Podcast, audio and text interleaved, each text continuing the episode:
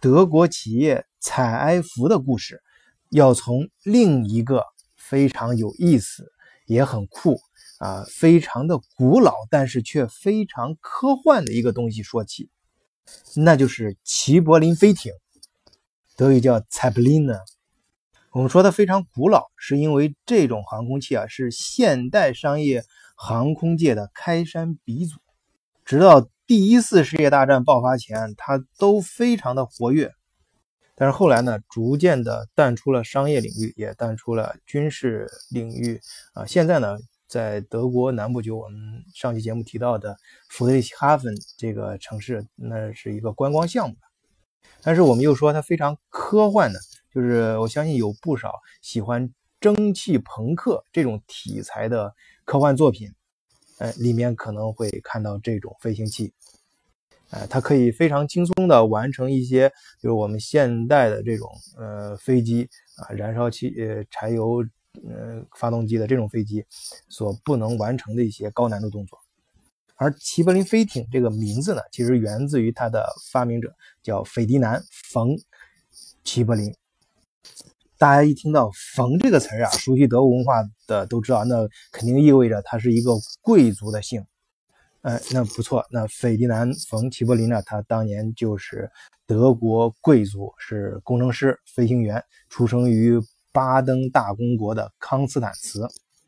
之所以叫巴登大公国呢，因为他出生的年代是一九三八年七月八日，德国在一八七年才开始建国嘛。所以呢，之前呢，它还是一个大公国，现在是属于德国的巴登符腾堡州。而齐柏林本人呢，他从小就是受这种贵族教育啊，但是他表现出对新科技非常的感兴趣。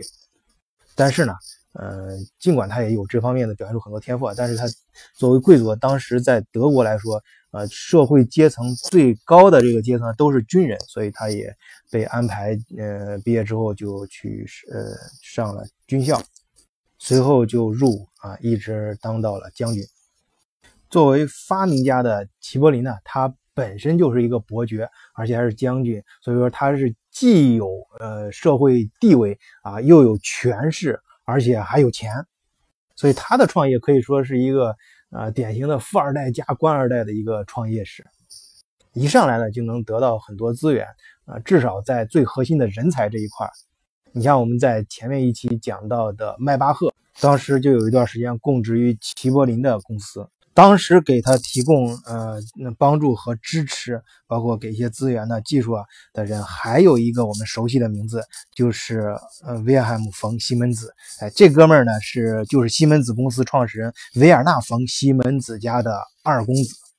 哎，这里可以顺便说一句啊，就跟中国我们现在这个处在大的这个创业氛围当中一样，都是讲圈子的。一个圈子里面啊，你慢慢你资源发达之后，你创业大家都是相互帮助的。好，后来这齐柏林飞艇造出来之后，他啊继续想把它改进了，或者是大规模生产的时候，他遇到一个瓶颈，遇到一个问题，就是在高空齿轮，在当时的市场上他买不到啊他需要的这种。精度的齿轮，以及做出他理想中的这种传动装置，哎，于是啊，嗯，当时这哥们儿呢有钱嘛，也视野也开阔，也比较有有气魄，哎，我自己做一个工厂，给自己造零部件啊，于是乎采埃孚就诞生了。